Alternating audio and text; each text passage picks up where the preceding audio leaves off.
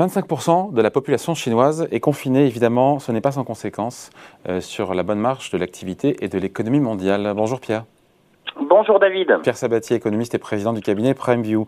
Est-ce qu'il y a matière ou pas à s'inquiéter quand on voit euh, tous ces confinements euh, Dès qu'un cas est détecté, voilà, je l'ai dit, un quart de la population euh, uh-huh. euh, chinoise, correspondant quand même à 40% du PIB. Donc c'est là on se rend compte que c'est pas rien. Euh, voilà, qu'est-ce que vous en pensez? Il y a matière, encore une fois, à s'alarmer de l'impact que ça peut avoir sur les chaînes d'approvisionnement, sur le, ralentissement de la demande chinoise et donc de la croissance chinoise? Il y a des questions là quand même. Hein. Oui, évidemment, mais j'ai l'impression que vous avez déjà porté les réponses. Comme je vous le disais il y a une quinzaine de jours, euh, on a véritablement un, alignement de sujets qui sont inquiétants pour l'économie mondiale, et évidemment par extension euh, pour les marchés, hein, les marchés financiers mondiaux. Euh, puisque évidemment on est dans une situation déjà tendue avec l'appréciation des prix des matières premières qui sont liés moins à des facteurs d'augmentation de demande qu'à des facteurs en fait de tension sur l'offre. Je rappelle de là, d'où on vient, à savoir des chaînes d'approvisionnement qui étaient déjà tendues, voilà, qui étaient déjà limites pour pouvoir adresser la demande mondiale. Donc naturellement, le confinement, ça met encore un peu plus la pression sur ces chaînes d'approvisionnement. Donc ça pousse encore les prix vers le haut, les coûts à la production vers le haut, dans un moment où, euh, eh bien, on, est face à une, une, une, exacerbation en fait de ce phénomène-là à travers en fait l'effet et l'impact évidemment de la guerre entre la Russie et l'Ukraine. Donc on a vraiment un facteur d'exacerbation à un moment donné, à un moment pardon où ça tombe le plus mal pour l'économie mondiale. On a déjà un conflit international, on a déjà des prix des matières premières qui sont tirés vers le haut. Et eh bien, ça met encore un peu plus la pression sur les prix. Et évidemment, quand on dit euh, ça met la pression sur les prix, hein, à travers la tension sur les chaînes d'approvisionnement, ça met bien évidemment euh, une pression supplémentaire sur les banques centrales.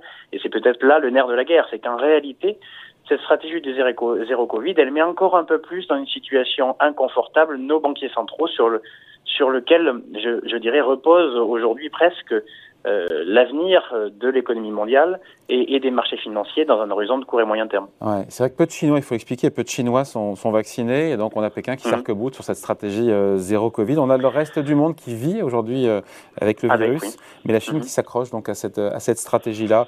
Il y a beaucoup de politique derrière. Mmh. C'est inadapté, encore une fois, face à, face à Omicron. On a quand même 25 euh, millions de personnes qui sont enfermées chez elles depuis un mois à Shanghai, manifestement avec peu de résultats tangibles. Hein, en, termes sanitaires. Alors là, là, là, pour le coup, c'est pas mon domaine. Hein, c'est pas mon domaine. Je vous dirais pas est-ce que c'est adapté ou pas. Ce qu'on constate effectivement, c'est que la Chine, ça, par contre, là où c'est mon domaine, des conséquences majeures sur l'économie chinoise et donc sur sa sur sa trajectoire. On a eu les chiffres du premier trimestre, une croissance c'était 4,8, je crois 4,5 ou 4,8 de croissance en Chine oui, 4, au premier trimestre, mais bon, ça prend pas bien en compte le oui, bah, évidemment, en fait, les, chiffres les, chiffres du second trimestre, en fait, sont mauvais, hein, sont même très très mauvais. Il y a un euh, effondrement, ce qui est logique, un effondrement de la demande chinoise, ce qui est logique quand on est confiné. Hein. Mais oui, on l'a déjà vécu. Donc, euh, ce ne sera que la reproduction, enfin, aux mêmes causes, les mêmes effets. Ce ne sera que la reproduction, la reproduction ce qu'on a connu par le passé, peut-être en pire même, puisqu'on est quand même dans un climat, encore une fois, de prix des matières premières qui est plus élevé hein, que lorsqu'on avait connu les premiers confinements. Hum. Après, quand la Chine ralentit, souvent les matières premières euh, se parce que hein. la demande mondiale ralentit, sauf que, et évidemment, c'est le propos qu'on vous tient depuis maintenant pas mal de temps.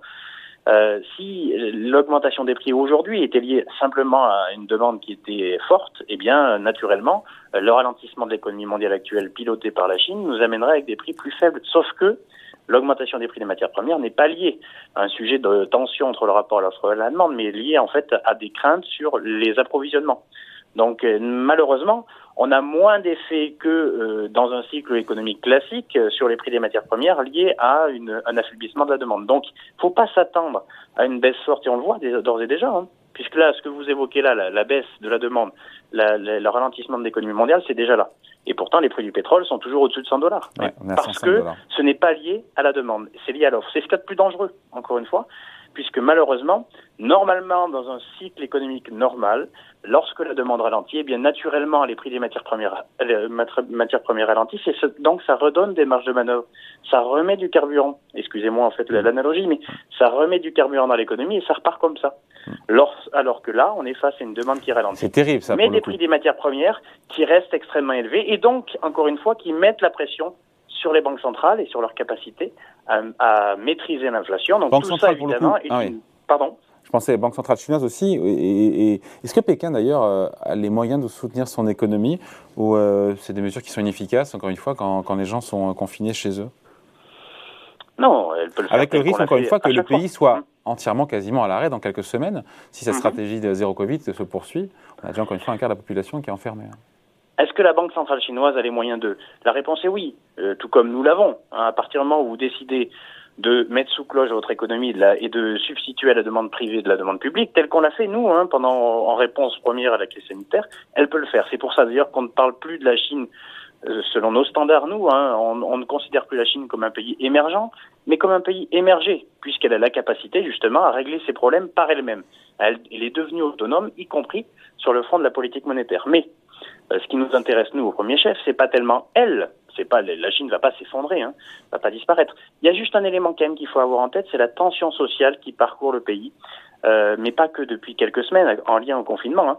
On a vraiment une tension sociale qui émerge depuis maintenant deux ans en Chine, hein, euh, et les pouvoirs publics essayent d'y répondre, euh, voilà, avec avec la mise en place d'une stratégie de meilleure distribution de la valeur ajoutée, de reprise en main des grands acteurs économiques privés qui avaient pris trop de place jusqu'à maintenant, voilà, en donnant des gages à la population. Il est vrai que le confinement, ça met encore un peu plus sous pression les autorités actuelles, qui seraient susceptibles de commettre une erreur en fonction de ça, hein, puisque évidemment la grogne est très forte hein, parmi les Chinois qui sont confinés et qui sont victimes du coup au fallout de cette stratégie du zéro Covid.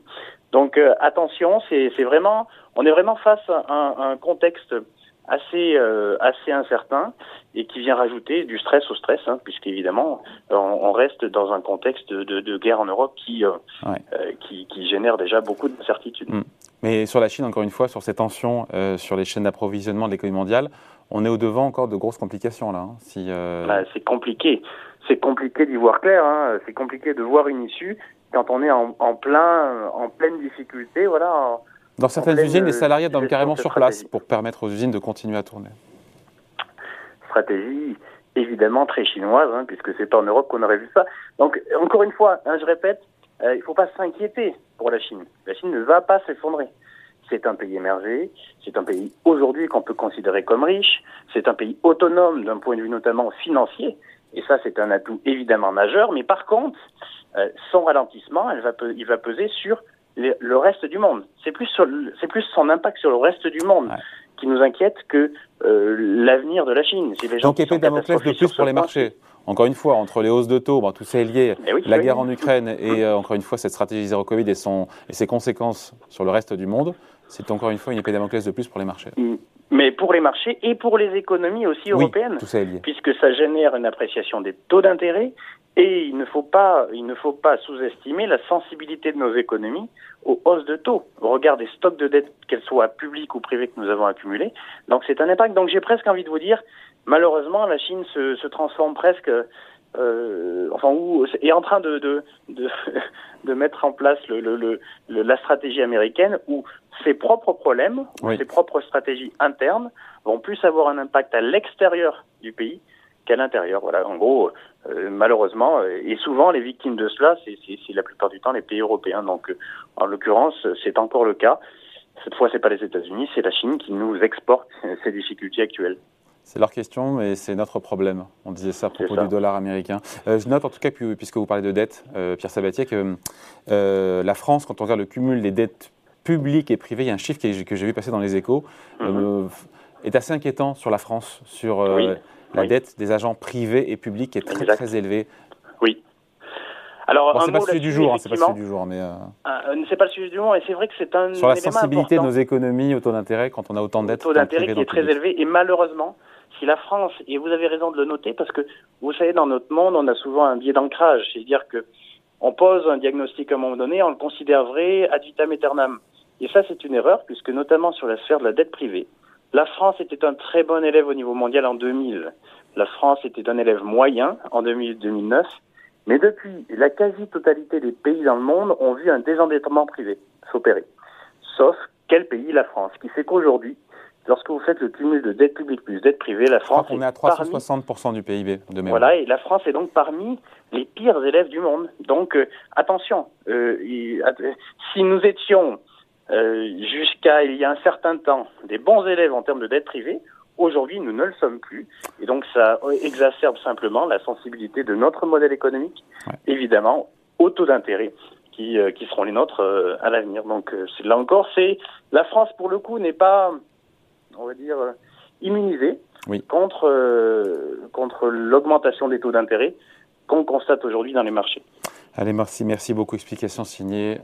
Euh, Pierre Sabatier, pardon, économiste et président du cabinet PrimeView. Merci Pierre. Merci David. Ciao.